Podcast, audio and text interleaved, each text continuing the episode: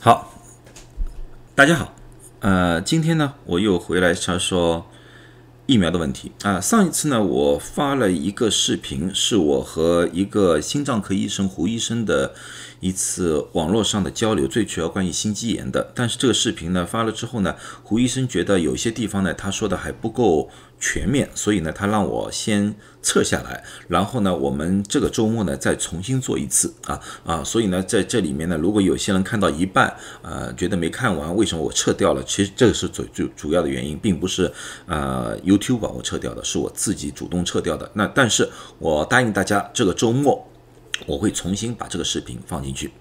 呃，那么呢，今天呢，最主要谈一谈抗体的问题。为什么谈这个抗体问题呢？因为现在呢，到现阶段啊，有各种各样的这种说法。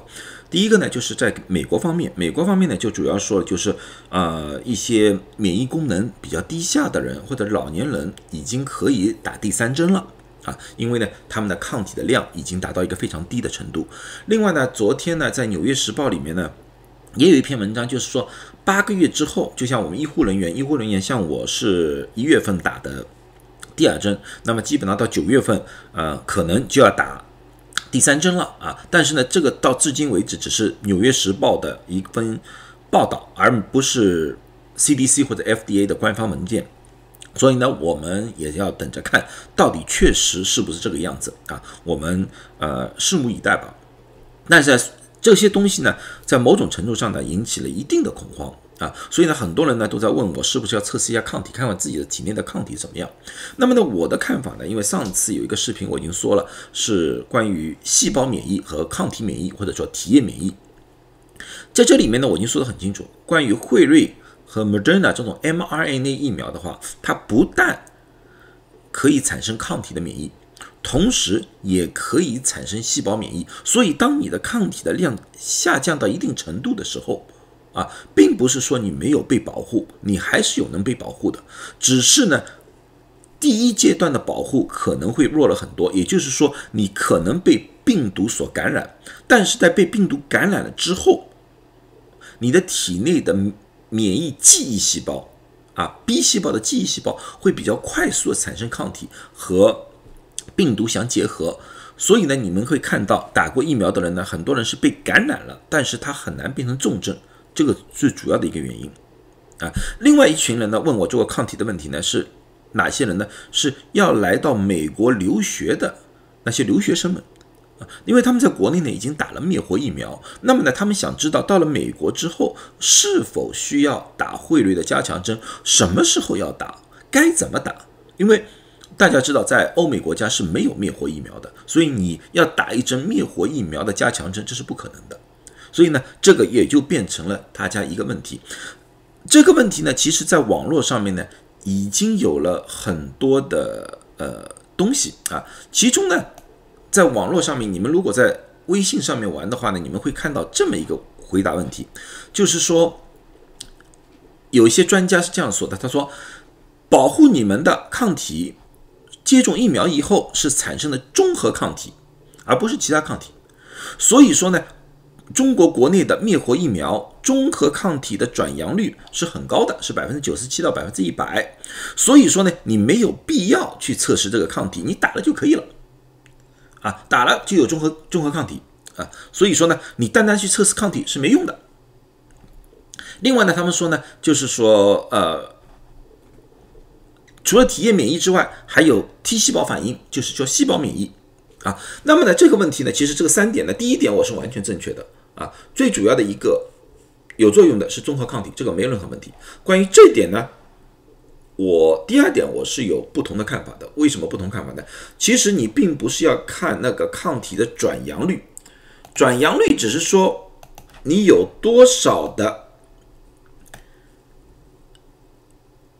人。打了疫苗之后会产生中和抗体，但是另外一点我们需要看到的是有多少中和抗体。你不但是需要要产生中和抗体，还要有一个中和抗体的量啊，他忽略了这点。所以你说检测完全没有必要吗？这个不是完全正确，我最多只能说它是一半正确的。关于最后一点是完全错误的啊，这个你们会看我过去一个视频，过去一个视频我谈到了抗呃体液免疫和那个。细胞免疫，我上面已经说得很清楚了啊，包括科兴疫苗的本身和世界卫生组织已经再三强调了，灭活疫苗是不会产生细胞免疫的啊。你们可以看我这个视频，我里面有很多的数据有来源，你们就可以去看看。所以这点不用考虑，这点是针对什么所来说的？针对是除了灭活疫苗以外。其他疫苗，举举个例子，腺病毒载体疫苗、重组蛋白疫苗和那个 mRNA 疫苗，这些有可能产生细胞免疫，灭活疫苗不会。啊，这是现在我们的医学界的基本上一个公认。当然，有些人有不同的意见，啊，不同的意见。当然，可是我要我要看具体的呃实验的数据，啊，现有的实验数据告诉我们是没有细胞免疫的。这个是两家药厂，科兴的药厂也是同意这个看法的。那么，在网上还有这么一个是上海呃同济检测的，他做了一个科普，很多的东西他们说的很对，但是呢，它里面有个表格，这个表格呢，它就总结了各种抗体测试的一个反应，它是测试了的 IgG 的抗体、IgM 的抗体、中和抗体和总抗体，他们放在同一个表里面，但是这个表呢，我觉得这样放呢是会有很大的误导的，因为这个不是同等类型的划分。什么叫不叫同等类型的划分？举个像我们人吧。你不同的划分方法，我们可以划分成不同的类。如果按照肤色来说的话，我们可以有白人、黄种人、棕种人和黑人。但是我们也可以按照年龄来分。按照年龄来分的话，我们可以分婴儿、少年、青少年、成年人、中年人和老年人。这是按照年龄来分的。这两者之间是相互交叉混合的，而并不是从属关系来的。啊，所以说我们要看这个表格。总抗体总归在的，总抗体按照分类的方法，我们可以分化成理化性质的分类和综合能力的分类，这是两种不同的分类方法。从理化性质的分类的话，我们可以分成 IgA、IgD、IgG、E、IgG 和 IgM。在我们血清里面，就是血液里面、血清里面，我们主要的抗体是 IgG。所以，我们经常测试的抗体是测试 IgG，因为这个量比较大，比较容易测试。早期的时候可以测试 IgM，IgM 是一个啊比较早产生的一个抗体来的。其他这个三个在血清里面的量不是没有，但是很少。啊，所以说你的总抗体是什么？总抗体是这五种抗体的总数，但是里面最主要的是 IgG 和 IgM。这是按照理化性质，因为我们测试抗体是用血液测试的，记住这一点。所以说，从血清里面，我们主要的抗体是 IgG 和 IgM 啊，在人体的其他地方，举个例，像肺部的黏膜里面，我们主要的抗体是 IgA。但是我们现在的测试手段是测试血清，而不是测试黏膜。所以说，我们血清里面大部分的是 IgG 和 IgM。那么，另外一种方法是综合能力。综合能力我们就可以分成综合抗体和结合抗体。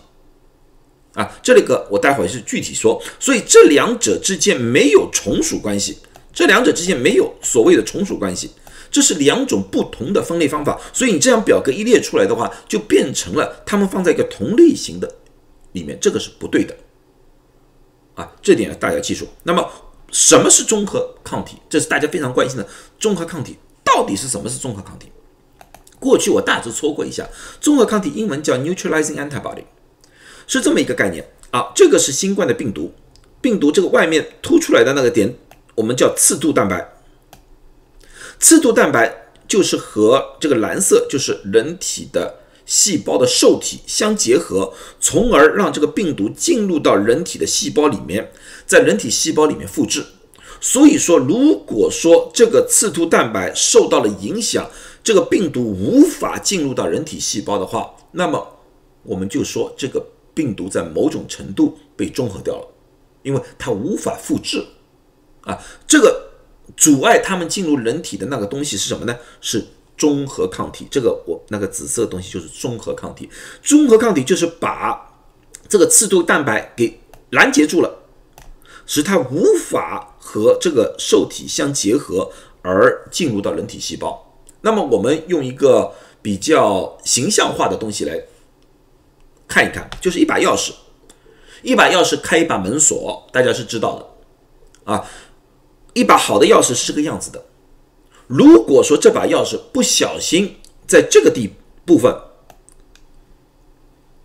啊被一些东西裹住了，举个例子说水泥裹住了，那么这些齿就给淹没住了，那么这把钥匙就作废了。啊，这些淹没它的那些水泥，我们就叫做中和抗体，因为这使这把钥匙完全失去了效果，而无法打开我们这扇门。但是如果说我们也碰到了水泥，这个水泥是影响了这个部位，如果影响了这个部位，对它也结合了这个钥匙，也对钥匙产生了伤害。但是由于它的有效的地方，这个地方还是暴露在外面，这把钥匙还是可以开这个门锁。这个就是所谓的结合抗体，它可以和病毒结合，但是它不是和刺突蛋白结合。没有引起刺突蛋白，所以说这个病毒还是可以进入到人的体内。所以，快他说的第一点就是说，中和抗体才是我们最主要要看的东西。这点话对不对？完全正确。如果这个产生的那个抗体不是中和抗体，只是结合抗体的话，它对于这个病毒的防护性是。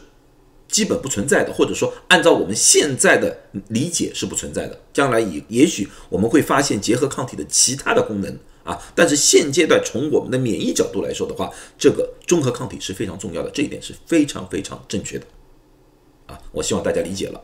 那么中和抗体啊，到底这个中和抗体和 IgG、IgM 是什么样的关系？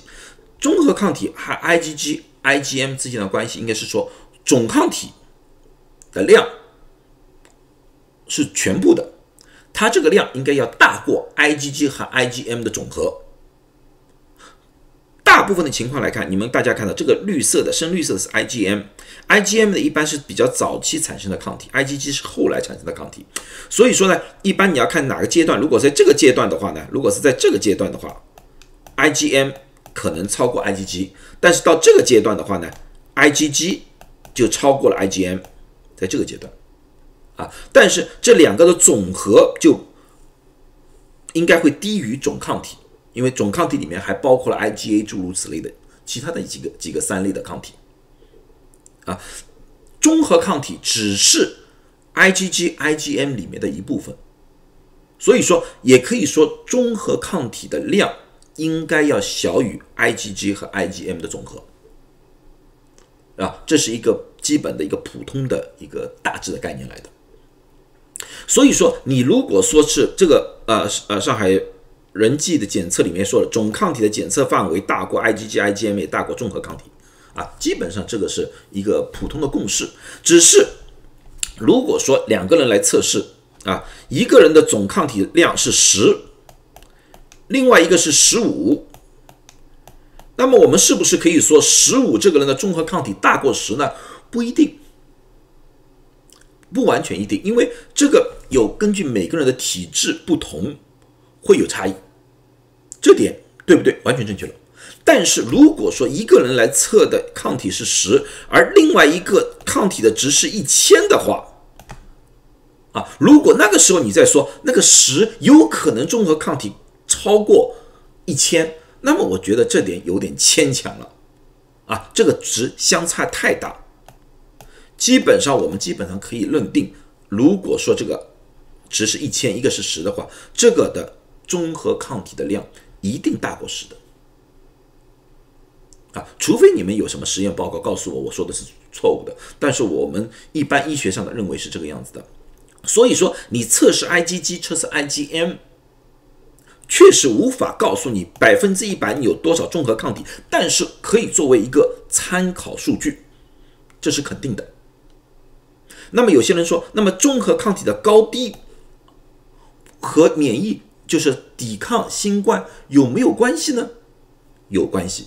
在五月十七号，在《自然医学》里面有发过这篇文章，就是说综合抗体的量和免疫能力。是有很大的关系的。他们发现，按照康复病人来说的话，只要有康复病人的百分之二十的综合抗体，就可以防止新冠。但是大家发现，这篇文章是五月十七号发布的，啊，这里面没有把 Delta 的变异算在里面。现在由于 Delta 变异的特殊性，这个百分之二十的这个量，我觉得值得商量。啊，应该要比百分之二十要高很多很多了。但是不管怎么样，综合抗体的量越高，对预防或者呃防治新冠保证效果要好很多。啊，所以说。我所所以说我就说第二个他说的有点不大正确，就是说他说啊，我们总归会有综合抗体。你要知道，综合抗体的量是有关系的，并不是综合抗体的量转阳了就行。你要知道综合抗体大概有多少。当然，现在的测试的能力的问题，我们无法测试综合抗体，或者说综合抗体比较难以测试。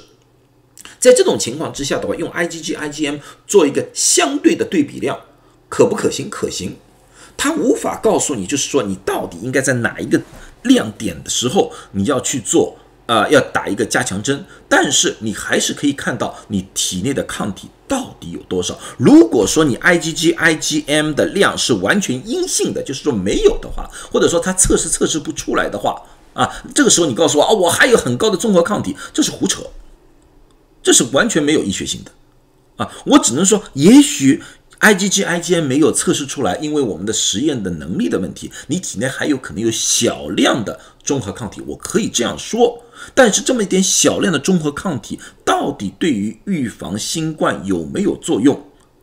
这个是两说了啊。从现在的数据来看的话，如果说综合抗体量很少的话，最起码是无法预防 Delta 变异的。这点，我相信大家都同意。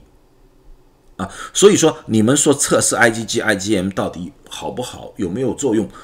还是这句话，可以作为一个参考数据，不能做定论，但是绝对可以做参考数据。